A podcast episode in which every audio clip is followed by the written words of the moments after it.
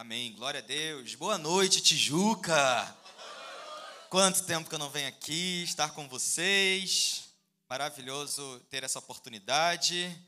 Como o pastor disse, fechando uma série chamada Finanças Celestiais. Eu gosto dos nomes das séries que Tijuca faz. Finanças Celestiais. E finalizaram o domingo agora de escatologia. Tinha um título específico? Maranata. Então, domingo último que foi o quê? Arrebatou, levou a igreja, fechou milênio, foi até depois. A igreja volta, reina. Tá bom, é isso aí. Glória a Deus. Gente, vamos fechar então nossa série de finanças. Quem aqui está inscrito na Escola United, está estudando em Escola United? Quantos? Levanta sua mão.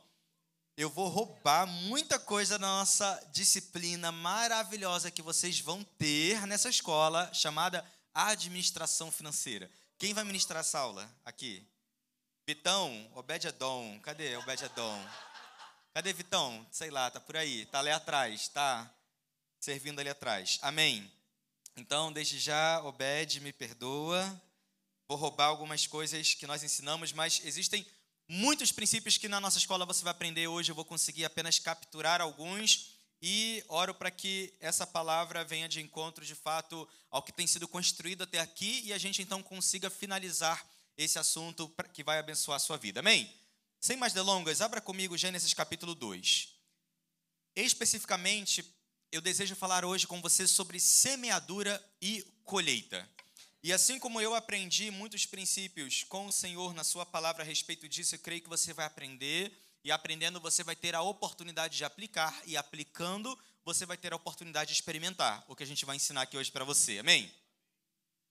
Antes de falarmos sobre semeadura e colheita, que é o principal princípio que Deus estabeleceu para que você e eu pudéssemos ser providos e prósperos, de nada vai adiantar aprendermos sobre semeadura e colheita se nós não antes aprendermos qual é a vontade de Deus para as nossas vidas com relação a nossa provisão, com relação à nossa prosperidade. Porque se você e eu não crermos qual é a vontade de Deus para o homem, qualquer coisa que formos aprender na sua palavra vai ser questionável para nós. Qualquer princípio que Deus estabelecer para nós, para que sejamos providos ou prósperos, nós vamos questionar e talvez até mesmo duvidar e chegando ao ponto só de rejeitar.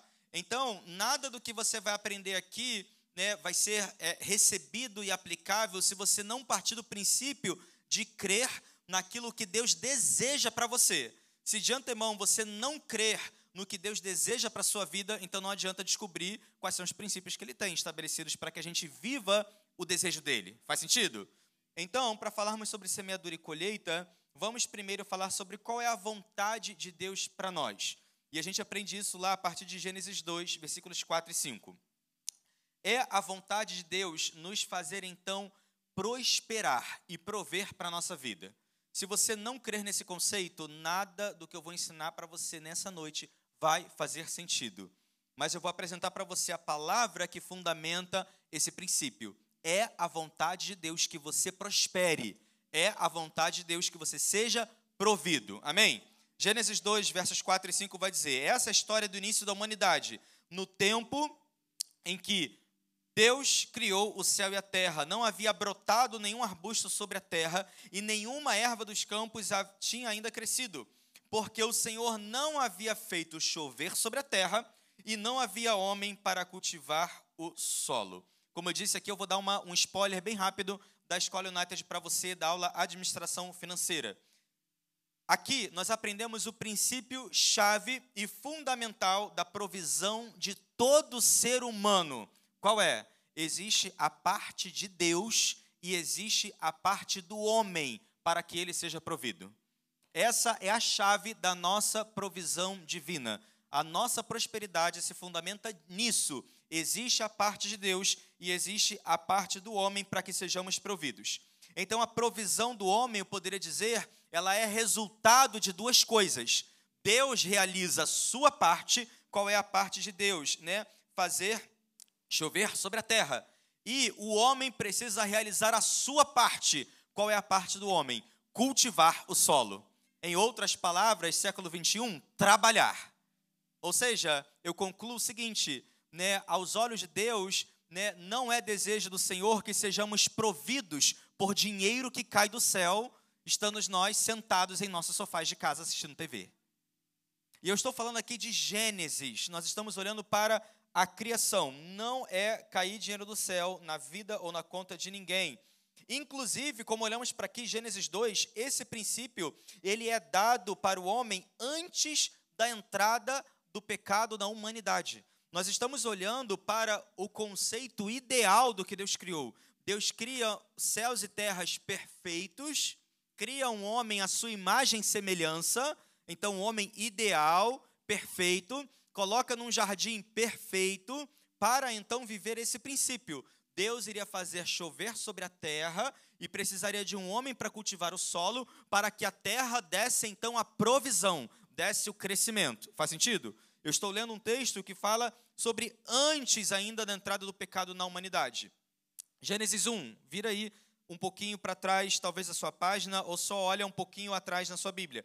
Gênesis 1, versos 27 e depois 29 a 30 vai dizer o seguinte: Deus, portanto, criou os seres humanos à sua imagem, a imagem de Deus os criou, macho e fêmea os criou. Ele não criou nenhum outro gênero, ele não criou nenhum outro modelo, ele cria homem e mulher, macho e fêmea. Por mais que a sociedade esteja tentando encaixar peças daqui e ali e chamar de qualquer outra coisa, Deus criou homem e mulher, macho e fêmea. A imagem de Deus os criou e acrescentou Deus: Eis que vos dou, preste atenção. Deus criou o homem e a mulher e determina o seguinte: Eu estou dando para vocês o seguinte: todas as plantas que nascem por toda a terra e produzem sementes, e todas as árvores que dão frutos com sementes esse será o vosso alimento. Também dou a todos os animais da terra, a todas as aves dos céus, todos os répteis da terra, todas as criaturas em que há fôlego de vida, todos os vegetais existentes como mantimento e como sustento. E assim aconteceu. Já em Gênesis 2,15, depois ele vai dizer: Assim o Senhor Deus tomou o homem e o colocou no jardim do Éden, para zelar por ele e nele fazer as suas plantações. Olhando para o plano original de Deus, não há como a gente concluir qualquer coisa diferente que seja, é a vontade de Deus que o homem seja plenamente suprido. A palavra está dizendo que tudo que ele criou, que possui vida, ou seja, seja planta, seja animal, seja no ar, seja na terra, seja na água, qualquer coisa que tem vida, Deus vira para o homem e diz: tudo que você está vendo que tem vida, eu estou agora dando para você como provisão e sustento. Meu irmão, não dá para chegar à conclusão, olhando para isso, que Deus deseja que o homem seja miserável e possua falta na sua vida. Faz parte do plano ideal de Deus? Não.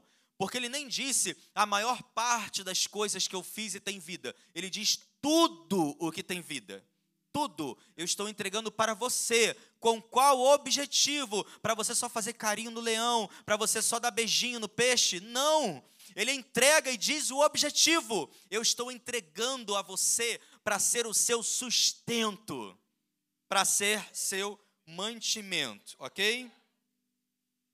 Se algum vegetariano quiser conversar comigo, depois do culto a gente conversa a gente respeita qualquer tipo de dieta que você queira decidir para a sua vida, mas estou aqui lendo para você a palavra que diz que todos os animais e todas as plantas, Deus, no seu plano original, entregou para o homem, destinou para o homem, dizendo: é para o seu sustento. Amém?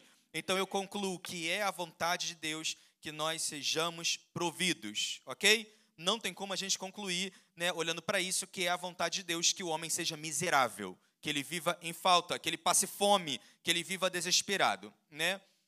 Agora, além disso, né, a gente vai ler também em Gênesis, né, que além de tudo isso aqui que Deus criou, havia no jardim do Éden, especificamente no jardim do Éden, duas árvores: a árvore do conhecimento do bem e do mal e a árvore da vida. E a gente sabe que o pecado entra na humanidade quando Adão e Eva desobedecem o mandamento de Deus, que era não coma do fruto né, da árvore do conhecimento do bem e do mal. Mas de todo o restante que você está vendo aqui no jardim, você pode comer. Ou seja, o que, que eu posso concluir com isso? A árvore da vida também estava no jardim, assim como a árvore do conhecimento do bem e do mal. Significa o seguinte: o homem poderia comer de todos os frutos, incluindo do fruto da árvore da vida.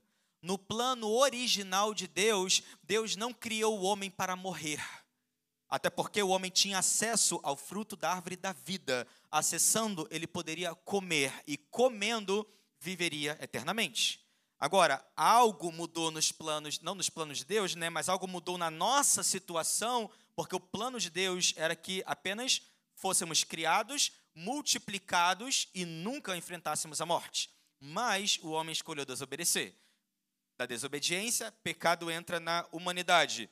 E através disso, mesmo após a queda do homem e a entrada do pecado da humanidade, isso não vai mudar o coração de Deus com relação a nós, com relação à nossa provisão. Porque talvez você poderia virar para mim e dizer, pastor, mas olha só, você acabou de dizer que esse era o cenário ideal do jardim. Será que depois do pecado ter entrado na humanidade, Deus mudou de ideia? Será que depois do pecado, a pobreza e a miséria fazem parte da vontade de Deus para o homem? Nós vamos ler aqui na Bíblia hoje que não, a resposta é não. Deus não mudou de ideia com relação à nossa provisão. Agora, algumas coisas vão mudar com relação a como né, nós recebemos essa provisão, mas não a intenção do coração de Deus que sejamos providos. Fez sentido para você? Deus não muda, isso não muda né, a sua ideia inicial. Tanto é uh, que Deus ele vai reafirmar a sua aliança, a aliança que ele tinha feito com Adão e Eva no jardim, ele reafirma depois do pecado com o homem, para que ele tivesse a certeza, algo mudou na terra. Até mesmo o ser humano está diferente. Ele passa agora a viver num corpo né, que tende né, a, a desfalecer e morrer um dia. Não estamos mais acessando a árvore da vida. Nós fomos expulsos do jardim. Deus remove a árvore daquele jardim, né? Está na glória, está no lugar em que nós vamos acessar um dia, mas não é mais possível hoje vasculhar a terra e encontrar essa árvore, porque não vamos encontrar. Não está mais aqui, não temos mais acesso a essa árvore. E por isso o nosso corpo agora está se desgastando, né? perde o seu vigor. Então, algumas coisas mudam com relação a nós na nossa parte, mas Deus deixa claro que a parte dele, ele nunca mudou. Ele vai reafirmar a sua aliança com Noé, já depois do pecado. Gênesis 9, 3, ele vai dizer: para Noé, tudo o que se move e possui a vida, idêntico ao que ele disse no Éden. Tudo o que você vê que está se movendo e possui vida, servirá de alimento. Tudo isso eu vos dou, como vos dei a verdura das plantas. Ele também reafirma sua aliança, né, para que não haja dúvidas entre nós com Abraão, com Isaac e com Jacó.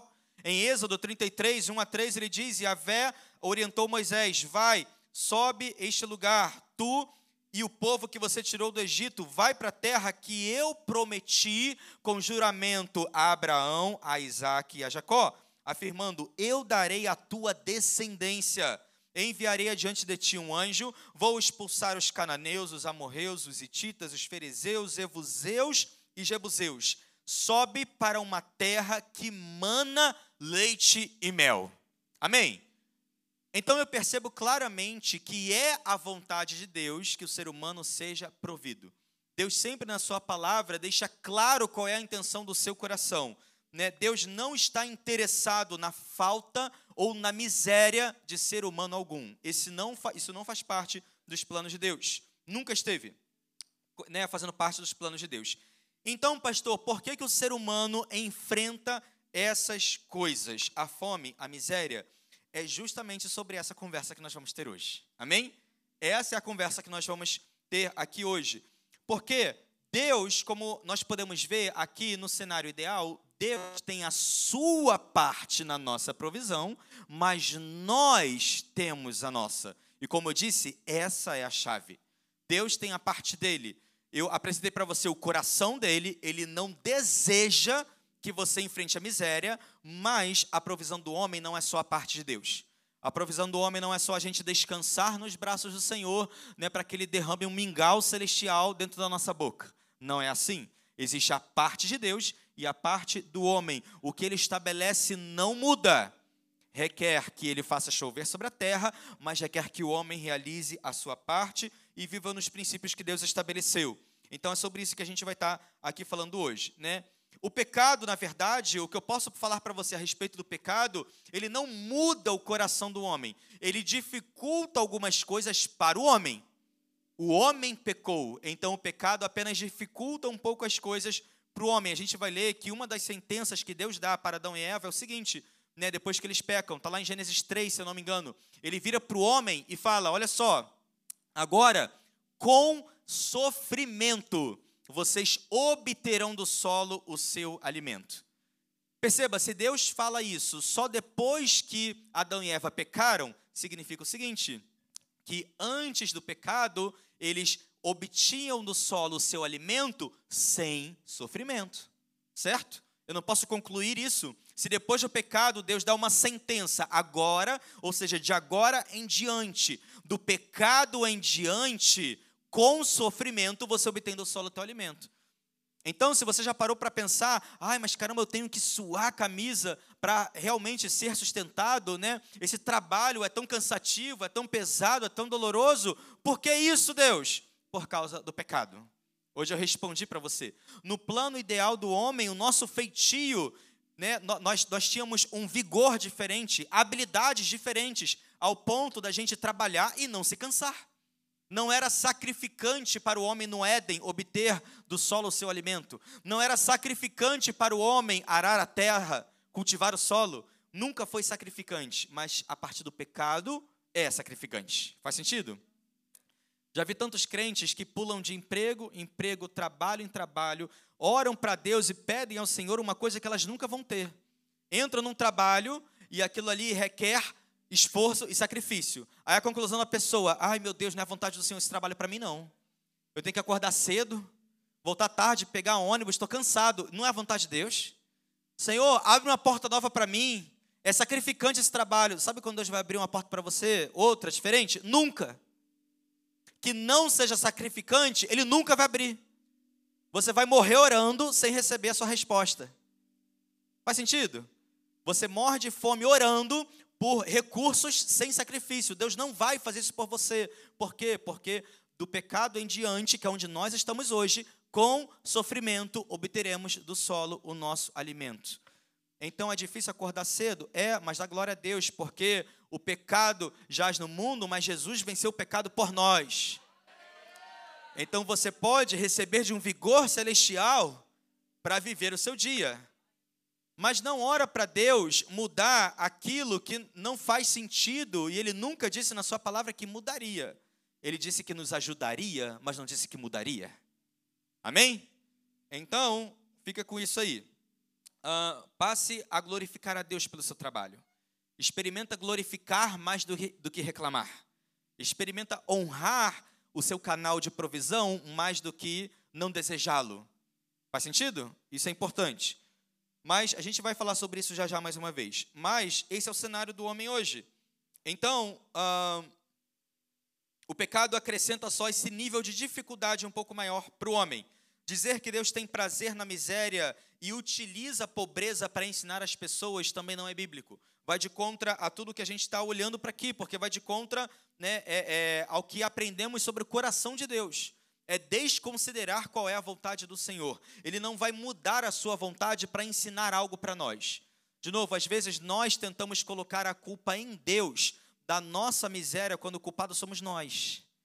A gente que tenta empurrar para Deus, ah, a culpa é do Senhor, ou ele está bravo com alguma coisa, ou ele não quer me prover, ou ele quer me ensinar algo com essa dificuldade que eu estou passando. Não!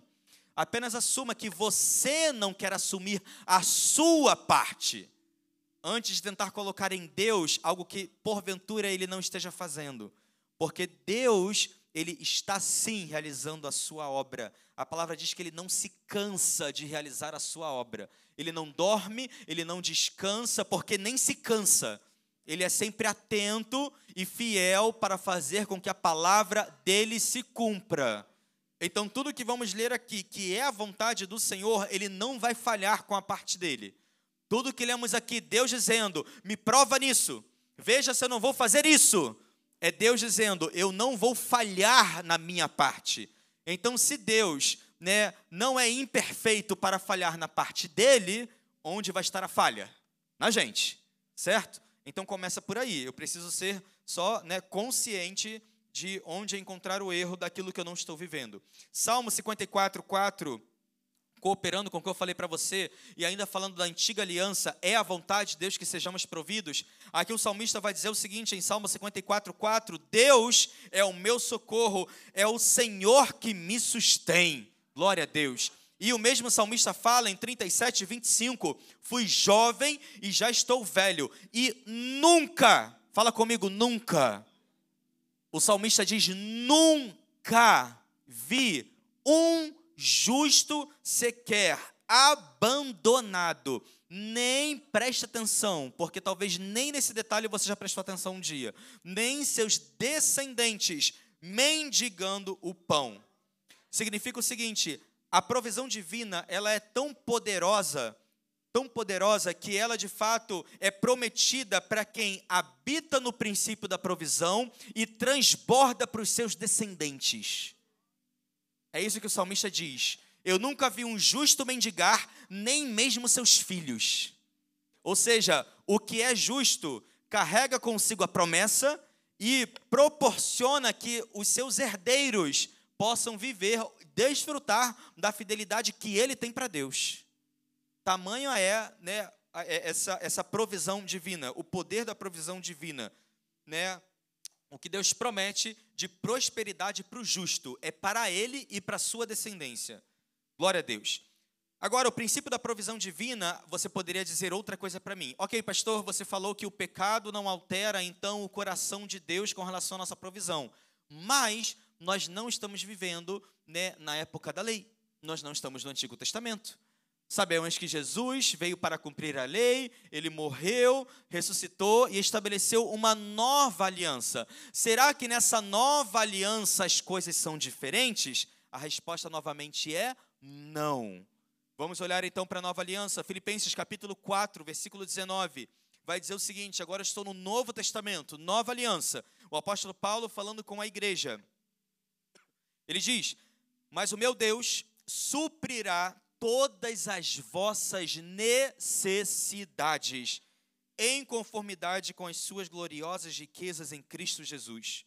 Efésios 1:3, o mesmo apóstolo Paulo fala para a igreja de Éfeso: Bendito seja o Deus e Pai do nosso Senhor Jesus Cristo, que nos abençoou com todas as bênçãos espirituais nas regiões celestiais em Cristo. Glória a Deus.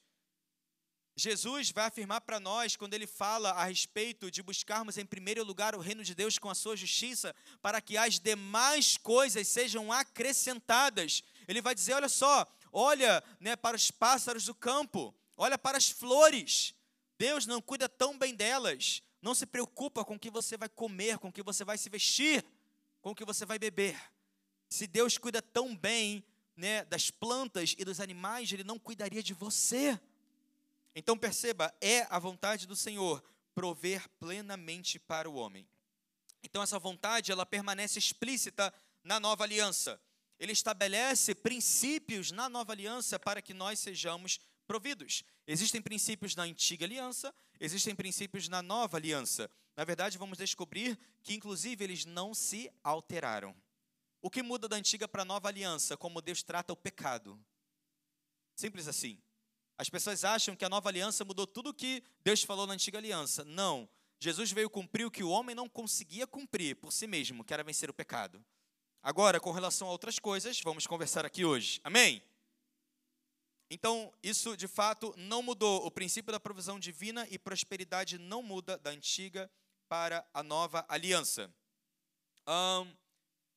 talvez você esteja aí com tudo que eu já falei aqui para você, ainda assim perguntando, mas pastor, essa ainda não é, e sendo muito sincero com você, essa não é a minha circunstância atual. Não é o que eu estou vivendo aqui hoje. Isso que você está falando parece tudo muito lindo, tudo muito bonito, que é a vontade de Deus que eu seja provido, mas não é a circunstância de fato que eu estou vivendo hoje. De novo, nós vamos aprender então princípios que Deus estabeleceu para que nós possamos viver na palavra dele.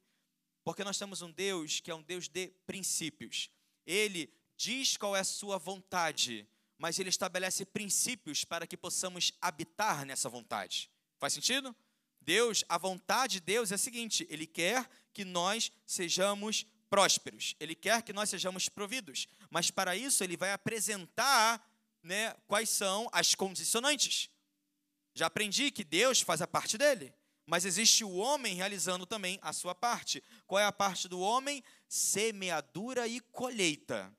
A parte do homem é arar o solo. A parte do homem é semear. Preste atenção. E é sobre isso que a gente vai estar, então, falando hoje. Então, já apresentei até aqui para você a vontade de Deus. Agora, Deus, ele força a vontade dele nas nossas vidas? Não. A vontade dele é que você seja suprido. Ele vai forçar essa vontade na sua vida? Não. Esse é o ponto. Né? Uma coisa é nós conhecermos qual é a vontade dele, outra coisa é nós desejarmos essa vontade e vivermos essa vontade. São duas coisas diferentes. Amém? Tem pessoas que talvez não conhecem os princípios de Deus e, por não conhecer, não vão conseguir viver. Agora, tem outras pessoas que conhecem o princípio, conhecem a vontade, mas elas decidem não viver o princípio. Minha pergunta para você é: o que elas vão colher daquilo que elas decidiram não semear. Como alguém vai colher aquilo que ela escolheu não semear? Como alguém vai viver aquilo que ela escolheu não aplicar? Não tem como. Faz sentido? Por quê? Porque o princípio da provisão do homem é o princípio de semeadura e colheita. Homem para arar o solo. É um princípio não só natural, mas espiritual. Fez sentido para você? Oro para que você esteja entendendo o que eu quero dizer aqui. Mas a gente vai falar com mais clareza para não ficar dúvidas. Amém? Então, sem aplicar os princípios de Deus, mais uma vez, pense nisso. Como você vai colher o fruto de uma semente que você nunca semeou? E muitas pessoas querem isso. Elas querem colher bênçãos financeiras de uma semente que ela nunca semeou. As pessoas querem viver a vontade de Deus de serem providas, querem colher fruto de uma semente que nunca semearam. Meu irmão, você não vai colher aquilo que você não semeou. Então vamos olhar para a palavra para entender como isso se parece. Amém? A gente vai entender como o princípio de semeadura e colheita faz parte né, da nossa vida financeira. 2 Coríntios capítulo 9, versículo 6. Abra comigo aí, Novo Testamento, 2 Coríntios capítulo 9, versículo 6, vai dizer: Lembrai-vos, aquele que pouco semeia, igualmente colherá pouco. Mas aquele que semeia com generosidade, da mesma forma colherá com fartura. Cada pessoa coopere conforme tiver proposto no seu coração. Preste atenção. Não com pesar ou por constrangimento, pois Deus ama quem dá com alegria. Eu aprendo aqui algumas coisas nesse texto. Número um, pastor, a gente lê um texto que fala sobre semear pouco, colher pouco, semear muito e colher com fartura. Cada pessoa coopere. Que cooperação é essa? Porque você leu só um trecho né, de uma carta. O que, que é esse assunto dessa cooperação? Quando nós lemos o capítulo 8 e o capítulo 9 completo de 2 Coríntios, nós vamos ver que essa cooperação, o apóstolo Paulo está falando de finanças ele está especificamente falando de dízimos e de ofertas. Não é uma cooperação no sentido de, ah, eu vou cooperar com alguma atividade do meu irmão. Ah, eu estou vendo uma irmã varrer o chão, vou pegar uma vassoura e vou varrer junto com ela, vou cooperar com ela. Não é isso. O assunto que o apóstolo Paulo está falando sobre semeadura e colheita, semear pouco, colher pouco, ou semear muito para colher muito, é dinheiro. O assunto aqui é dinheiro. Tanto é que ele começa esse assunto, na verdade, em 2 Coríntios 8.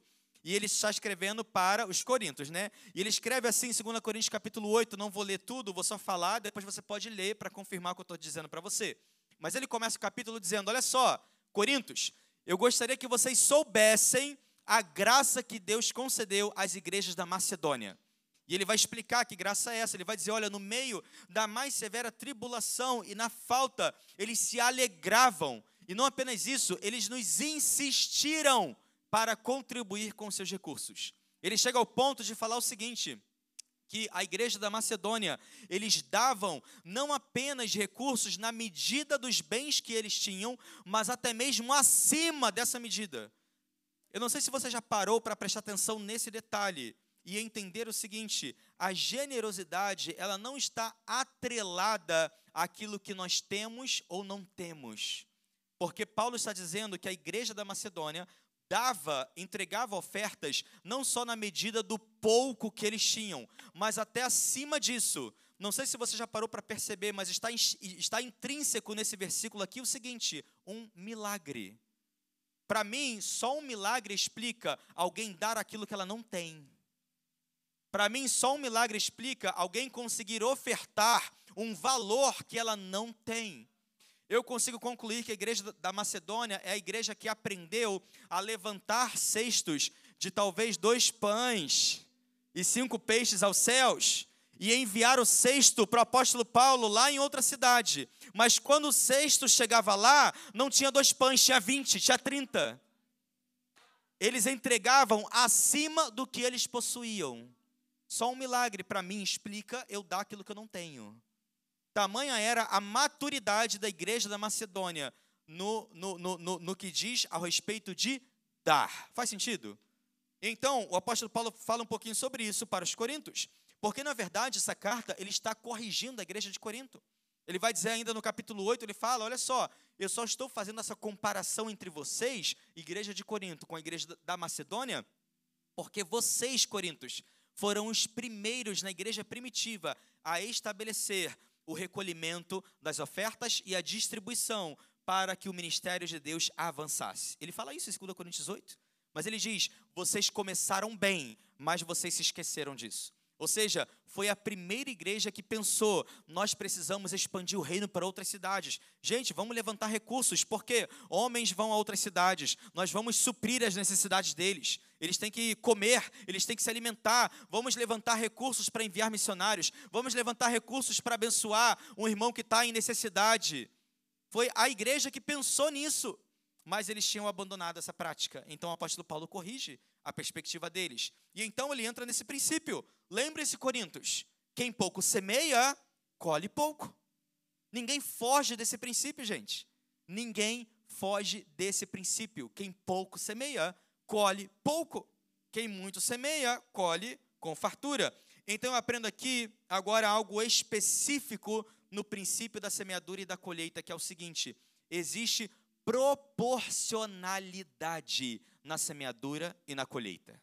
Existe proporcionalidade. A quantidade de frutos colhidos é proporcional à quantidade de semente semeada. Amém? Assim como uma colheita natural. Se eu sou um fazendeiro, tenho um espaço de terra, eu não posso esperar colher muitos frutos de poucas sementes. Eu não posso esperar colher né, uma grande safra se eu, numa carreirinha só, de todo o meu terreno, joguei, sei lá, cinco sementinhas e estou pronto para correr, né, para colher uma carreta inteira de tomate. Vou colher? Não. Assim como no natural, gente, é na nossa vida financeira. Lucas, agora eu vou apresentar outros detalhes para você a respeito disso. Lucas capítulo 6, versículo 38, vai dizer o seguinte: Dai sempre, e recebereis sobre o vosso colo uma boa medida, calcada, sacudida, transbordante, generosamente vos darão glória a Deus. Concordando com o que nós vemos aqui em 2 Coríntios 9, 6, sobre a proporcionalidade, Deus, na verdade, ele é abundante no retorno. Ele diz: quando você dá, generosamente vos darão. Quando você entrega, generosamente você é preenchido. E a gente vai olhar para um outro texto que fala sobre isso. Mas ainda, para a gente fechar o que lemos em 2 Coríntios 9, 6 e 7, uh, ah, e vamos falar sobre isso também, é que existe não só proporcionalidade na semeadura e na colheita, como também existe voluntariedade na semeadura das finanças. Deus estabelece um princípio muito claro: cada pessoa é, coopere conforme tiver proposto no seu coração. É conforme tiver proposto no seu coração, não é por obrigação. Mas, vamos voltar então aqui em Lucas 6,38. De sempre vai receber sobre o seu colo boa medida, calcada, sacudida, transbordante, generosamente vos darão. Isso significa o seguinte: Deus, estabeleceu um princípio pelo qual, quando nós vivemos, não existe falta para nós. E é isso que você e eu precisamos entender. Os princípios divinos de Deus não são explicados com a ciência humana. Nós não podemos usar a matemática para entender a mente de Deus com relação à nossa provisão divina. Não tem como você usar a contabilidade, não tem como você usar a economia, não tem como você usar os números do ser humano para entender a palavra de Deus com relação a dê e você tem mais. Qualquer pessoa, né, utilizando a razão humana, vai dizer o seguinte: você é louco em dizer que quando uma pessoa dá, ela tem mais. Por quê? Porque 2 menos 1 um é 1. Um, e 1 um é menor do que 2. Mas, meu irmão, para o reino de Deus não é assim. Para o reino de Deus, semear no reino de Deus significa abundância na vida de quem dá. De novo, não tento usar matemática para explicar. É da seguinte forma, Provérbios capítulo 3, versículos 9 e 10. Diz assim: Honra ao Senhor com os teus bens e com as primícias de todos os teus rendimentos, e se encherão com fartura os teus celeiros, assim como transbordarão de vinho os teus reservatórios. Então, para Deus, semear no reino dele produz retorno de abundância. Honra o Senhor teu Deus com os seus bens e com as primícias de todos os seus rendimentos. Eu quero fazer uma pausa bem rápida para falar a você sobre essa palavra que talvez você não conhece, primícia. Pastor, o que são primícias dos meus rendimentos? Primícia é a primeira e a melhor parte. Sempre que falamos de primícia de algo, é a primeira e a melhor parte. Se fôssemos falar, por exemplo, uh, de um bom pedaço de picanha que você tacou na churrasqueira da sua casa. E aí você fez aquele churrasco. As primeiras lascas que você cortar, e dentre elas as melhores, aquela que a carne está no ponto perfeito, com a gordurinha ali perfeita, crocante por fora, maciazinha por dentro. Aquele pedaço de carne é a primícia da tua picanha. Faz sentido para você? Primícia é a melhor parte da primeira parte. E a palavra vai dizer que os nossos dízimos são as nossas primícias. Dízimo 10% não do que sobra do meu salário, da primeira parte do meu salário. Eu glorifico a Deus porque aprendi isso com meu pai e fui criado numa família cristã. E eu sou a prova de ser alguém que vive o princípio porque aprendeu, porque pode desfrutar como herdeiro de quem praticou e por quem agora tomou o princípio e pratica, e agora eu posso desfrutar de provisão divina na minha casa e na minha família. Mas eu fui ensinado a isso, com relação ao dízimo. Não é o que sobra do meu salário, é a primeira parte. A primeira coisa que eu faço quando o meu salário, quando eu recebo o meu salário, eu corro para fazer o meu pix para a igreja. É a primeira coisa que eu faço. Eu não espero nem chegar ao culto. Eu não espero chegar ao culto para eu ter que abrir o celular aqui na frente dos meus irmãos e mostrar que eu estou ofertando ou dizimando. Não. O dia que eu recebo é o dia que volta. E eu sou empregado da igreja. Então, na verdade, no momento que a igreja me taca, eu já, ops, toma aí. Jesus, toma. Toma que eu não quero nem encostar. É seu, é santo, é sagrado. E acho que a gente falou um pouquinho já sobre isso aqui durante a série. Já falamos sobre dízimo especificamente sobre a série. Eu posso. Desse jeito não, né? Eu vou reforçar então um pouquinho mais sobre isso. A gente vai falar sobre isso também hoje, para a gente fechar já já. Mas eu quero pontuar aqui o seguinte: primícia é a primeira e a melhor parte. E o pastor Felipe esteve falando aqui na semana passada, se eu não me engano, que os dízimos, inclusive, algumas pessoas falam: ah, mas o dízimo é algo da antiga aliança. Eu só vejo isso na boca de quem não quer entregar. Quem quer arrumar uma desculpa para não entregar. É melhor que você só assuma que você não tem o desejo de separar um recurso para o teu Deus do que tentar encontrar na palavra uma justificativa para você não fazer. É melhor que a pessoa só assuma: o dízimo pertence ao Senhor, mas eu escolhi não dar. Só que ninguém quer assumir isso. Aí as pessoas querem apenas encontrar na Bíblia. Não, mas na Bíblia.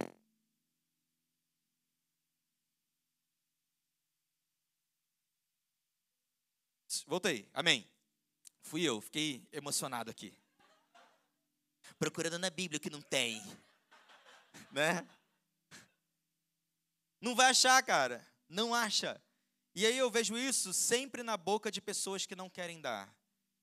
Eu posso ser mais franco com você e geralmente na boca de pessoas miseráveis, pobres, porque a própria vida dela demonstra a escolha que ela fez. Ela escolheu não viver no princípio. Então, automaticamente, eu já sei que ela, qual é o, o estado da vida dela, está fora do lugar de provisão divina. Bom, vamos voltar aqui para a gente entender outras coisas com relação a isso. Mas a gente sabe que o dízimo, como o pastor Felipe falou aqui na semana passada, se eu não me engano, uh, isso na verdade é algo que a gente vai ver antes da lei. E as pessoas querem falar, ah, não, mas o dízimo foi estabelecido na lei. Não, meu irmão, foi antes, foi lá em Abraão, Melquisedeque. Que inclusive Hebreus vai dizer, Jesus agora, o sacerdote perfeito que substitui o sacerdócio de Melquisedeque, ou seja, o dízimo do povo de Deus dado a Melquisedeque adiante, agora Jesus substitui. O que isso significa? O meu dízimo na nova aliança é ao meu Jesus. A quem pertence o seu dízimo? A Jesus. Hebreus diz que ele é o sacerdote perfeito. Ele que entrou no tabernáculo perfeito e ele também é o sacrifício perfeito. Ele é o cordeiro perfeito, mas não se esqueça que ele também é um sacerdote perfeito. Então, ao meu sacerdote, o meu dízimo ao meu sacerdote o meu dízimo. Amém? Esse é o ponto. Pessoas querem tentar encontrar outros caminhos. É melhor só você assumir. Eu não quero dar. Eu não tenho interesse em dar. Deus, ele enxerga a primícia, como vemos aqui em Provérbios 3, 9, não como uma obrigação, como honra. Honra. Você vai deixar de ir para o céu se não dizimar? Não, você vai ver uma vida miserável na terra, mas vai para o céu. A escolha é sua.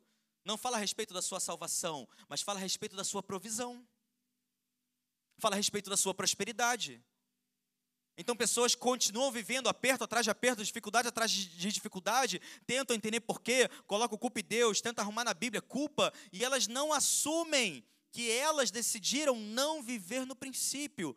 Qual? Da semeadura e da colheita. A gente tem que ser franco, gente. Essa é a verdade. Amém? Então, Deus ele enxerga esse, essa primícia como uma honra a Ele. E eu quero que você pare para pensar da seguinte forma, e oro para que isso mude a sua perspectiva de dízimos e ofertas. Né? Deus enxerga isso como honra. Ele diz: honra ao Senhor com os seus bens e com as primícias. Seu dízimo é honra a Ele. O seu, sua oferta é honra a Ele. Para para pensar o seguinte: alguém aqui já recebeu um presente de alguém e essa pessoa entregou para você, né, se sentindo obrigada te entregar? Eu não sei você, mas se eu recebesse um presente de uma pessoa que chegou até a mim de cara amarrada, emburrado, pegou o presente, tipo, toma, toma, é teu porque eu tenho que te dar. Eu não sei você, eu teria o menor prazer até de abrir aquele presente. Eu não teria prazer de receber o presente de alguém que me entregou por obrigação. Isso não daria prazer para mim. Meu irmão, é a mesma coisa. Deus não tem o menor prazer que a gente. Toma, Deus, o dízimo é teu. Deus não tem o menor prazer, ele não se alegra. Entre dar dessa forma e não dar, é melhor que você não dê. De novo, dízimo é honra, é reconhecimento. Então, né, esse é o cenário. No seu aniversário, alguém entrando lá na sua casa, presente embrulhadinho, mas a cara está emburrada. Ai, que saco, gastei meu dinheiro, toma, é teu. Eu ia falar, meu irmão, fica. Eu não tenho interesse. Se você deu com desgosto, se você deu porque, ah, eu tive que tirar do meu dinheiro para te dar, eu nem quero receber. Não tenho interesse de receber. Deus da mesma forma. Amém? Fez sentido para você? Oro para que isso esteja abrindo um pouco a sua perspectiva sobre isso. Deus não tem prazer em receber nosso dízimo e a nossa oferta se forem entregues dessa forma. De novo, 2 Coríntios 9, 7. Cada pessoa coopere conforme tiver proposto no teu coração. Não é com pesar e não é com constrangimento, pois Deus vai amar quem dá com alegria. Em outras palavras, Deus não está interessado em ser honrado com presentes que você não gostaria de dar. Deus não está interessado em ser honrados com presentes que você não tem o interesse de dar. Então, se você não tem o interesse de entregar seu dízimo, apenas não dê. Melhor do que dar obrigado. Faz sentido? E aí tem pessoas, às vezes, que permanecem vivendo na miséria, mas ainda assim tentam se justificar, mas eu dou o dízimo. Mas eu questiono, com que coração você dá? Dá com honra ou dá por obrigação? Dá com honra, ou até mesmo, vou dizer, dá como uma moeda de troca. Eu vou dar para que Deus me dê. Mais uma vez, vou usar o mesmo exemplo do presente. Alguém aqui presenteia uma pessoa muito querida e quando você entrega o seu presente, a motivação é receber outro em troca?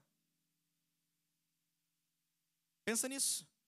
Com relação a uma pessoa que você ama e ama de forma genuína, você já foi até essa pessoa, entregou o presente por amor, e nesse ato, na sua mente, no seu coração, você maquinava: eu estou dando para receber em troca? Nunca fizemos isso. Mas algumas pessoas querem fazer com ele. Eu vou entregar pensando, ah, porque o princípio é ter, porque eu vou entregar, então eu vou dar para Deus, porque na verdade meu interesse não é porque eu amo, é porque eu quero ter mais. Meu irmão, a palavra diz que Deus sonda nossos corações. Você pode mentir para o teu pai, para tua mãe, para tua esposa, para o teu filho, para tua filha, para o teu cachorro, para quem você quiser, mas você não mente ao Espírito Santo. Ele conhece o seu coração. Ele vai avaliar se existe o prazer de pegar o teu presente e tirar do seu bolso. Ele vai ver se existe o prazer, se é com honra ou se não é. Se não é, é preferível até que você não dê. Sabe por quê? Porque existe um texto que vai nos ensinar isso. Atos capítulo 4. Mas antes da gente chegar lá, então guarda essa informação. Se você não quer dar, é melhor que você não dê. Eu vou correr aqui para a gente fechar. Mas antes da gente chegar lá, deixa eu só lembrar uma coisa para você também. Primícia não é o todo. Primícia é a primeira e melhor parte. Algumas pessoas confundem isso também. O verso 9 um, diz para a gente retirar e entregar. E o versículo 10 vai dizer que o nosso celeiro vai ficar cheio. Mais uma vez, a matemática não vai funcionar para a vida do crente, não vai fazer sentido, então não tenta usar, né? Para matemática, tirar 10%, fico com 90. Meu irmão, para quem entende o princípio, 90 vale mais, vale mais do que 100. Para quem realmente entende o princípio, 90 sempre vale mais do que 100. Sempre vale mais do que 100. Matematicamente, 100% na tua conta pode parecer mais coisa. Mas já vi muitas pessoas tentando viver com 100% do seu salário, e aí vive endividada, vive com problema, vive com buraco, vive com não sei o quê, vive triste, vive ansiosa, vive deprimida, as contas não batem. E aí a pessoa se conserta e ela vem trazer o testemunho, pastor, eu não consigo entender por que que ao entrar no princípio eu tenho menos dinheiro na conta, mas sobra. Eu falo, meu irmão, é porque matematicamente você não consegue explicar. O princípio é o seguinte: é semeadura e colheita. O princípio é que se você sozinho tentando fazer as suas contas, ah, eu pego meu salário, pago isso, isso, aluguel, a escola, isso, aquilo, aquilo outro. Se sobrar o meu dízimo, não sobrou isso, mesmo não vou dar, porque não deu. Aí, meu irmão, já era. Mas quem entende, eu vou primeiro habitar no princípio. O princípio é: primícia é do Senhor. A promessa eu posso descansar, minhas necessidades supridas. Eu nem vou me importar se a matemática não bater. Eu sei que no meio do mês algo vai acontecer, vai entrar um pix na minha conta que não, ninguém vai explicar. Alguém vai me ligar e falar o seguinte: olha só, Deus falou comigo, me dá tua conta de telefone porque eu tenho que pagar para você. De novo, não tenta discutir com Deus como ele realiza a parte dele. Tem gente que quer tentar fazer a parte de Deus por ele mesmo. Deixa Deus fazer a parte dele. Ele está esperando você crer e fazer a tua parte. Semeadura e colheita. Não usa matemática para aplicar esse princípio.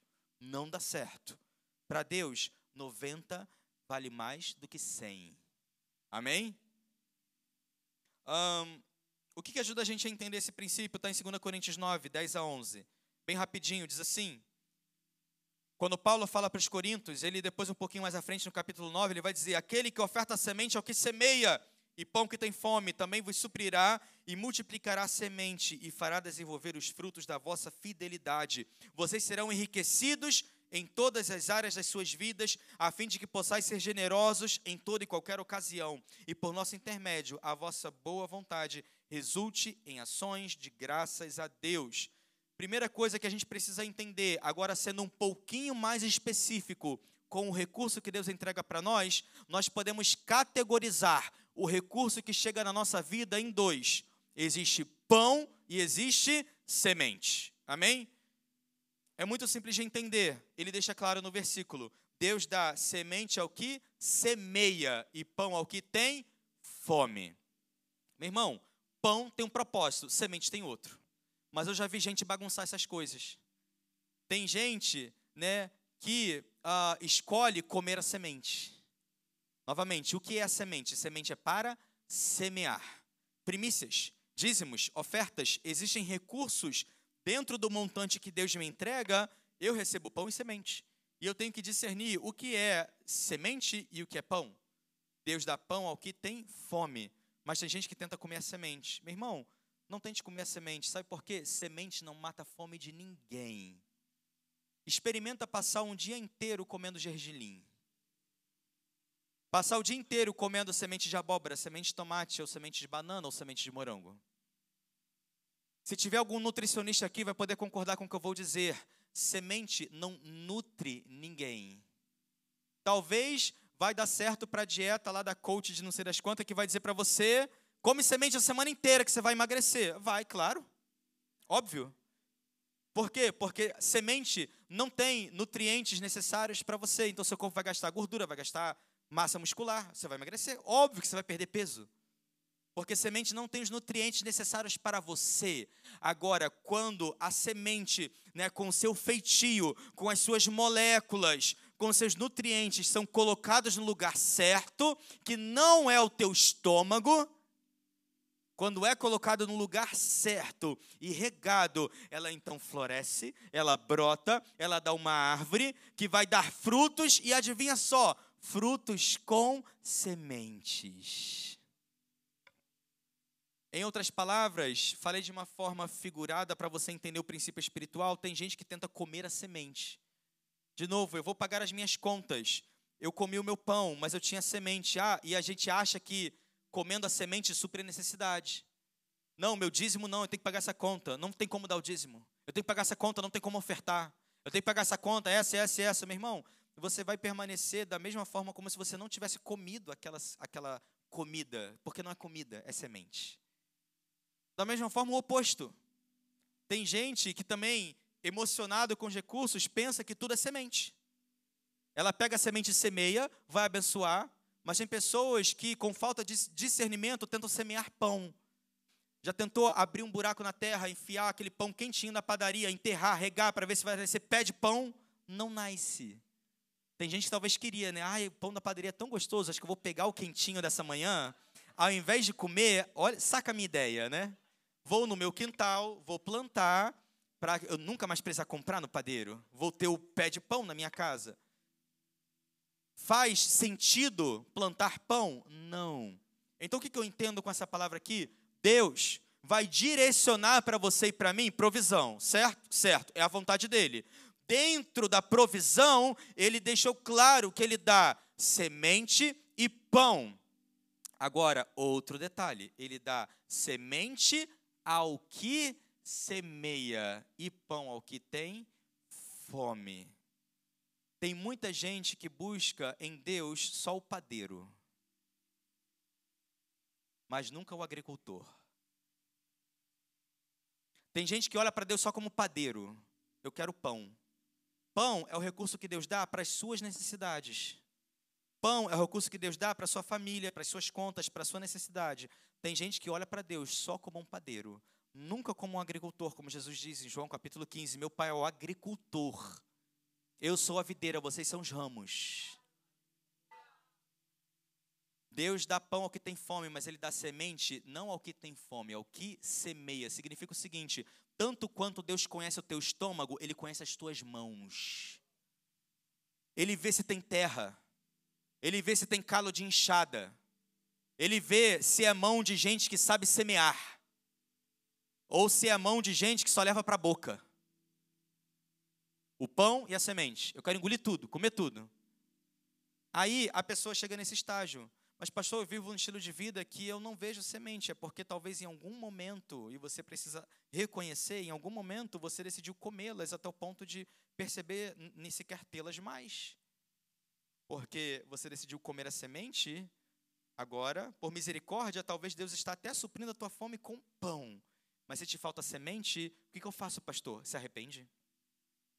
Se arrepende. Vira para Deus e fala: Senhor, eu reconheço hoje que eu busco em você apenas um padeiro e não um agricultor. Eu reconheço que eu olho para ti só como alguém para me dar recurso, mas nunca para me usar como um canal de semeadura na vida de outros, na igreja local. Faz sentido, gente? De novo, não espere colher aquilo que você não semeou. O princípio é: colheremos aquilo que semearmos.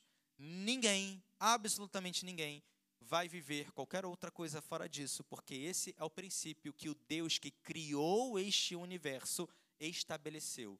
Homens podem inventar outras coisas, outras ideias, Satanás pode te sugerir outras coisas, você pode ser enganado com outras histórias, mas Deus que estabeleceu o princípio e ponto final. Entenda o seguinte: quando eu estou falando sobre provisão e prosperidade, eu também quero que você entenda isso, eu não estou falando unicamente de dinheiro. Porque tem gente que tem muito dinheiro na conta, mas não é próspera. Tem gente que tem muito dinheiro na conta, mas não é provida. Como assim, pastor? Não tem paz, não tem saúde, não tem alegria. Prosperidade não é só o dinheiro, é a completude. Vamos continuar lendo. Como eu disse aqui, 2 Coríntios 9, 11: sereis enriquecidos em todas as áreas das vossas vidas. Então, Paulo, ele direciona a história dos recursos para todas as áreas. Ele fala, é ser é, completo de saúde, completo de paz, completo de amor, completo de alegria e também de recursos. É ser repleto em todas as áreas da minha vida. Então, não se trata só de dinheiro. Amém? Eu aprendo com isso o seguinte: não coma semente. Comer a semente vai te deixar com fome. Amém? Comer primícia não vai matar a tua fome. Entenda isso. Na verdade, comer a semente, a palavra diz que é roubar do Senhor. Isso está em Malaquias capítulo 3. Ele diz: A minha nação está me roubando. Ele fala isso através do profeta Malaquias para o povo de Israel. Ele diz: Olha, a minha nação está me roubando. E todo mundo fala: Mas como estamos roubando Deus? Como assim estou roubando?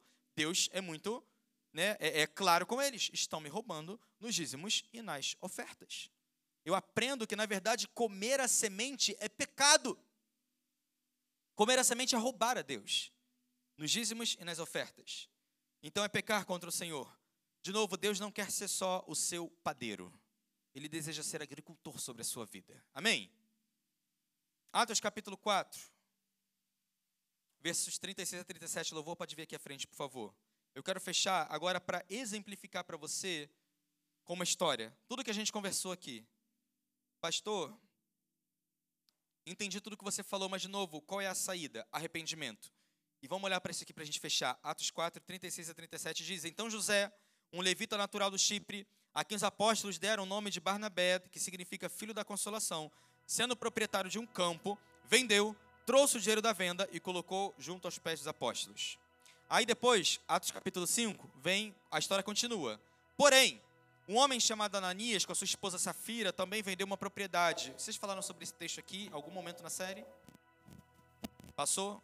Vamos revisitar que talvez eu vou falar algo que você não tenha falado. Ele diz: Mas Ananias reteve parte do dinheiro da venda para si, tendo conhecimento da sua esposa. Ele levou a parte restante do dinheiro. Presta atenção em cada detalhe dessa passagem aqui restante é o que sobrou, não é a melhor parte, é a sobra. Ele pegou o que sobrou, o resto, e depositou aos pés dos apóstolos. Então perguntou Pedro, Ananias, por que você permitiu que Satanás enchesse o teu coração, induzindo você a mentir ao Espírito Santo para que você ficasse com uma parte do valor do terreno? Mantendo o terreno com você, porventura não continuaria sendo seu? E vendido, não estaria todo o dinheiro no teu poder? Como você permitiu que tais ideias dominassem a sua vontade? Ao ouvir essa correção, Ananias caiu morto. Então, grande temor tomou conta de todos que souberam o que havia acontecido, e alguns jovens tomaram a iniciativa de cobri-lo e carregaram para fora e sepultaram é, Ananias. Três horas mais tarde, versículo 7, entra a esposa, sem saber o que estava acontecendo. Pedro pergunta: Fala comigo, mulher. Você vendeu esse terreno por este preço, ela confirma, sim, foi por esse valor. E é que. Que tal o problema? Eu vou te explicar. Então Pedro repreendeu: Por que vós entrastes em acordo para tentar o Espírito do Senhor? Eis que estão aí à porta os pés de quem sepultou seu marido, e vão levar você também. Naquele mesmo instante, ela caiu morta aos pés de Pedro. Então aqueles jovens entraram, encontraram morta, levaram, sepultaram ao lado do marido, e grande temor se apoderou de toda a igreja e de todos os que ouviram falar sobre esses acontecimentos. O que eu aprendo nisso aqui é uma coisa muito simples. Deus não está interessado em ofertas dadas de forma fraudulenta, sem amor e sem vontade não está interessado. Se é para ser assim, é melhor que você não dê. Faz sentido? Amém? Mas uh, o que eu posso ver aqui, qual é o problema e a diferença dessas duas pessoas, de Barnabé para Ananias e Safira? Os dois vendem terras, mas um deles pega o recurso e eu posso assumir que ele pegou o recurso e o recurso que ele, que ele pegou entregou para o apóstolo e falou: aqui está todo o recurso da venda daquela terra. Ananias e Safira resolvem ficar com uma parte e entregam o que sobra. Mas o problema não é a quantia do que eles entregaram. Estaria tudo bem se eles virassem para os apóstolos e falassem: aqui está um terço, um quarto, um quinto, ou sei lá quanto. Aqui está uma parte da venda das terras que nós realizamos como oferta. O problema não estava nele ter dado é, tudo ou não, que tem pessoas que confundem isso e acham o seguinte: ah, então deveria dar tudo para o Senhor. Não. Deus entrega para você pão e semente. O problema está que eles deram parte, mas mentindo, dizendo que era tudo. Esse é o problema. E aqui que a gente encontra a questão. Pedro vira e fala: Foi por esse preço total que vocês venderam aquelas terras? Aí a mulher diz: Sim, este foi o valor total. Então, o problema não era o valor dado, o problema está no coração. O problema está na mentira. Faz sentido, gente? Esse é o ponto. De novo, Deus não está interessado em ofertas dadas de forma fraudulenta, sem amor, sem verdade. Para Ele, o que você entrega a recurso é honra. Se não existe um coração de eu reconheço quem o meu sacerdote é, eu reconheço que Jesus fez por mim. Ele é digno do meu dízimo, ele é digno do dobro do meu dízimo, ele é digno do valor que você propôs no seu coração em entregar, ele é digno da minha oferta, porque eu reconheço, porque eu o amo. Amém. Glória a Deus. Mas se não existe esse reconhecimento, é melhor que você não dê. Amém. Pastor, eu vou cair duro, vou cair morto Aqui aconteceu algo muito específico, e foi muito específico porque estamos lendo Atos capítulo 5. Isso aqui fala da formação da igreja. E isso daqui aconteceu de uma forma muito específica para gerar o que a gente leu no versículo 11. Grande temor se apoderou da igreja. É para a igreja entender. Deus abençoou a humanidade, tomou Jesus, mas enviou o Espírito Santo. Mas essa ocorrência é para falar para o homem o seguinte: olha só, é, é, é não faz as coisas do jeito de vocês, não. O espírito que eu mandei para vocês não é qualquer um, não. Não é para você tratar de qualquer jeito, não. Pisaram no meu filho, mas no meu espírito. Cuspiram no rosto do meu filho, e tem juízo para quem não desejá-lo. Mas para o meu espírito, fique atento. Não minta ao Espírito Santo. Então, grande temor se apoderou de toda a igreja. Foi muito específico o que aconteceu para o ser humano entender o Espírito de Deus realmente foi enviado. E é bom que reconhecemos e respeitamos quem ele é. Faz sentido isso? Não é o ponto central, mas só para você entender por que que Ananias e Safira caíram duro naquele momento. Sabe por quê? Porque talvez seja você que esteja pecando hoje, você vira para mim, ah, mas eu não morri, tá tudo bem, não dou meu dízimo e estou vivo. Meu irmão, você, de novo, é escolhas. Você pode viver a sua vida nessa terra como você quiser. Hoje eu só estou aqui nessa noite para apresentar a você a vontade do Senhor. A vontade dele é que você seja provido e próspero. A vontade dele é dar a você pão e semente para que você seja generoso em toda e qualquer ocasião. A vontade dele é que não só você seja provido, mas a sua descendência seja provida. Quando você entender o princípio da semeadura e da colheita, da generosidade, com as finanças. Faz sentido? Por fim, para deixar claro na palavra de Deus que Deus cumpre aquilo que ele promete, eu vou ler o último texto, Malaquias 3, 10 a 11. Então, Deus, quando corrige o seu povo, através do profeta Malaquias, ele fala: a nação está me, tá, tá me roubando. Então, como a gente conserta isso? Deus fala: é simples. Traga, versículo 10, todos os dízimos ao depósito do templo, a fim de que haja alimento na minha casa e provai-me nisto, assegura o Senhor dos Exércitos. Perceba, aqui Deus relacionando a parte do homem com a parte dele. Ele diz, meu irmão, vocês estão me roubando e vivendo circunstância na vida de vocês, não por causa de mim, mas porque vocês estão roubando.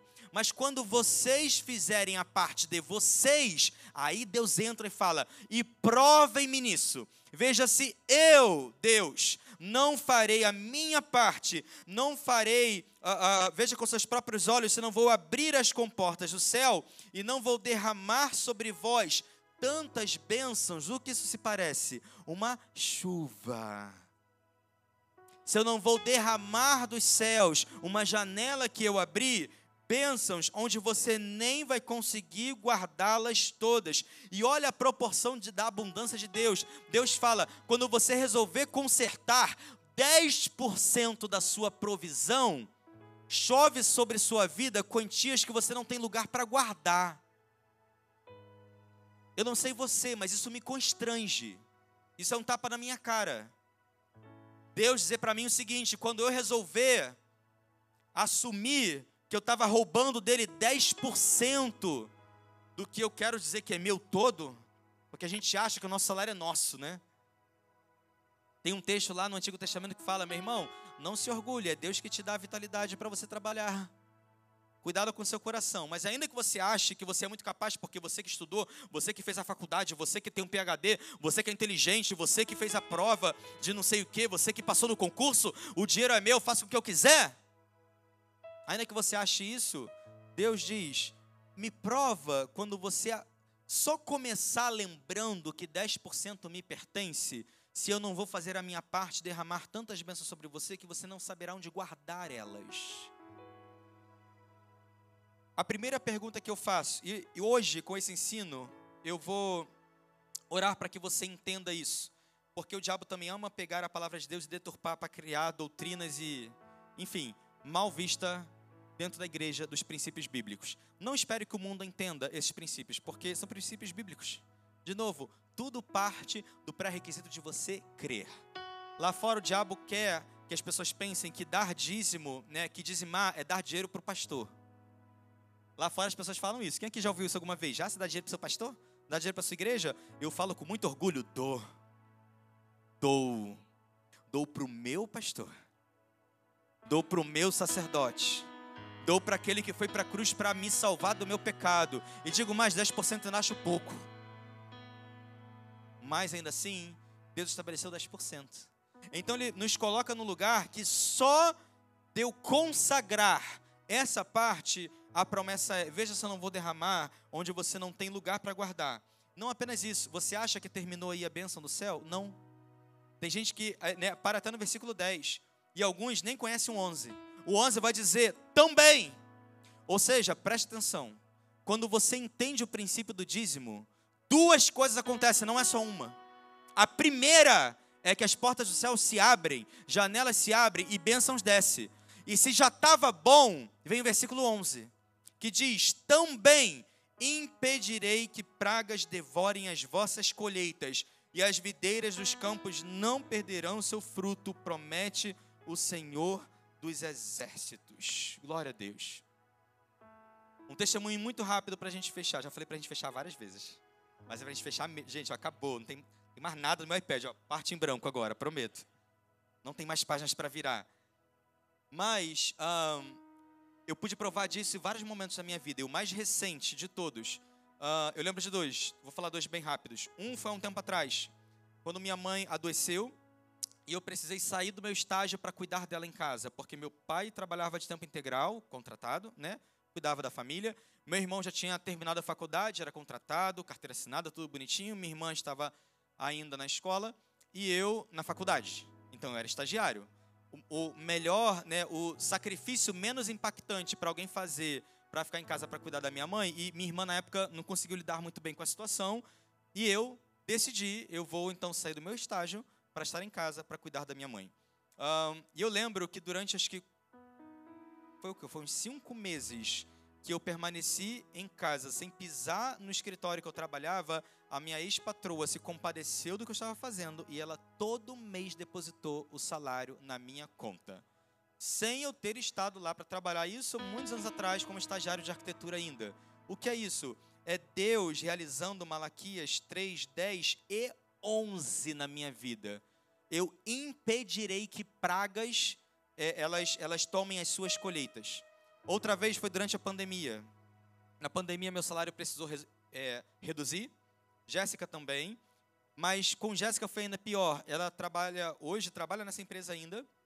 Uh, e ela participa do grupo de RH, do setor de RH dessa empresa.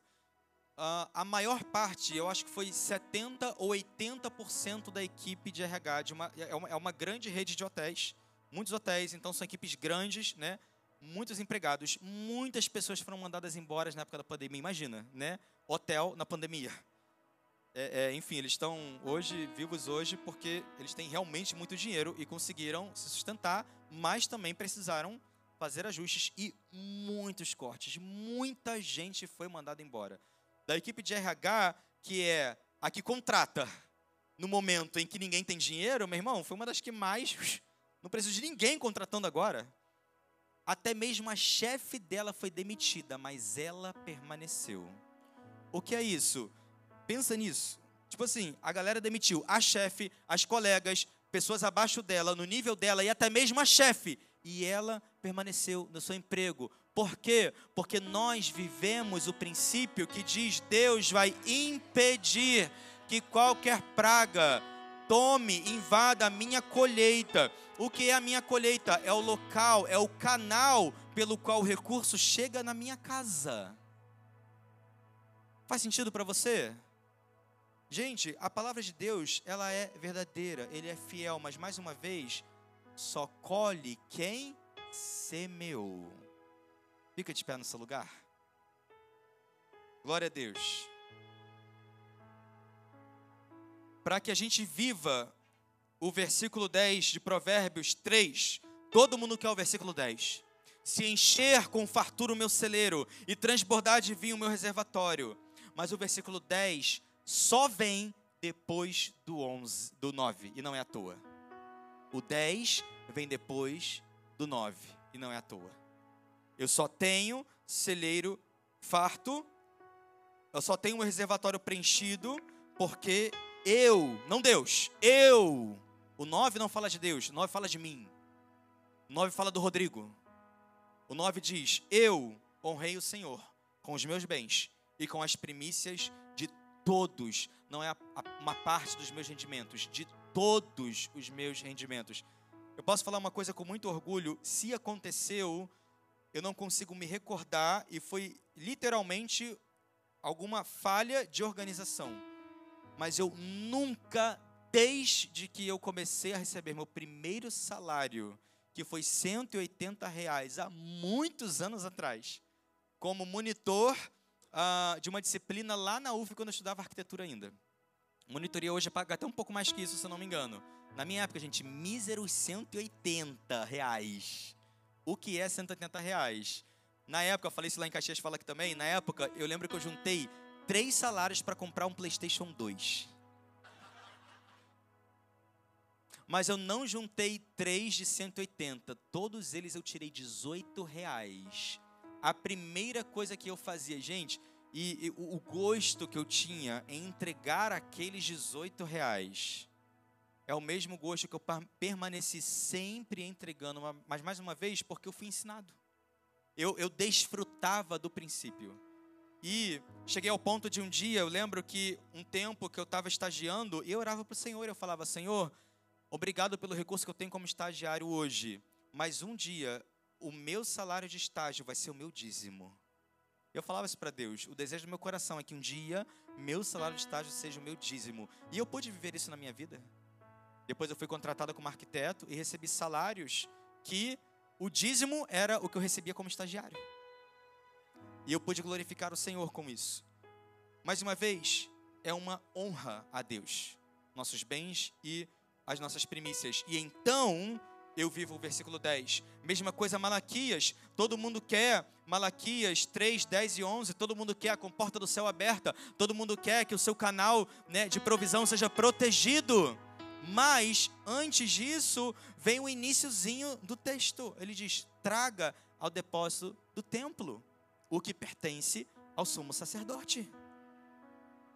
Gente, Deus é abundante. Eu não consigo entender uh, por que as pessoas precisam criar problemas com os princípios de Deus, quando na verdade, para mim, como eu disse, é quase vergonhoso a comparação que Deus faz. Ele diz: em outras palavras, né, se você gosta de matemática, eu vou usar matemática para você entender.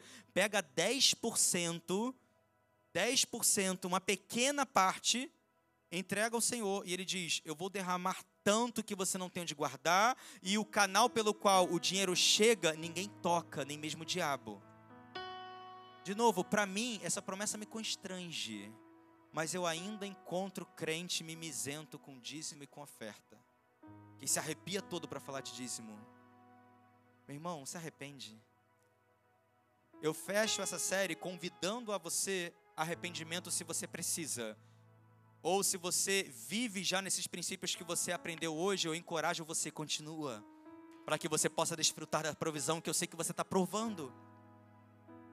Quem habita do princípio, eu sei que está provando. Pode testemunhar, poderia me substituir, pegar o microfone e falar: Igreja, eu vivo o que o pastor Rodrigo está dizendo aqui. Eu sou a expressão do que foi ensinado aqui hoje. Então, se você vive, continua. Pastor, não vivo, arrependa-se. Vamos fazer tudo todos juntos, isso hoje. Amém?